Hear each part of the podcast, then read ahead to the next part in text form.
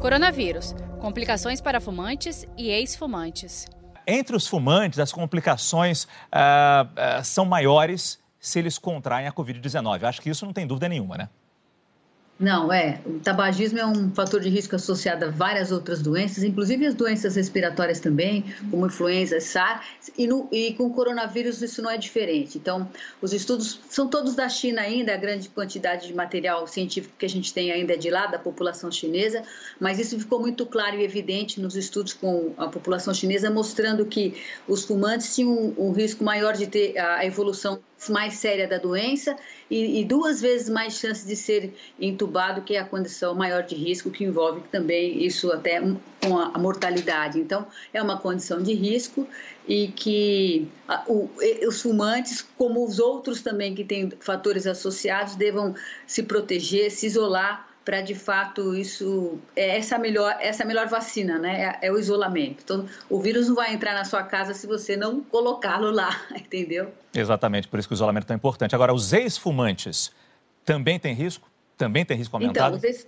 os ex-fumantes, nesse estudo, também mostrou que uma população. Então, em termos de risco, o fumante tem um risco maior, os ex-fumantes, um risco intermediário, e o não fumante, uma condição de proteção.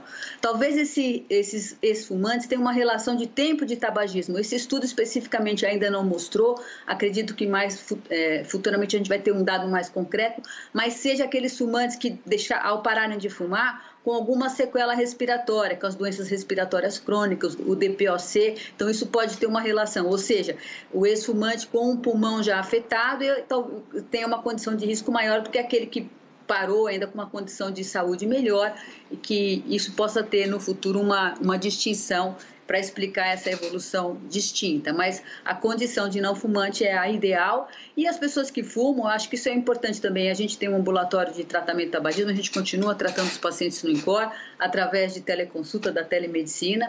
O que a gente tem percebido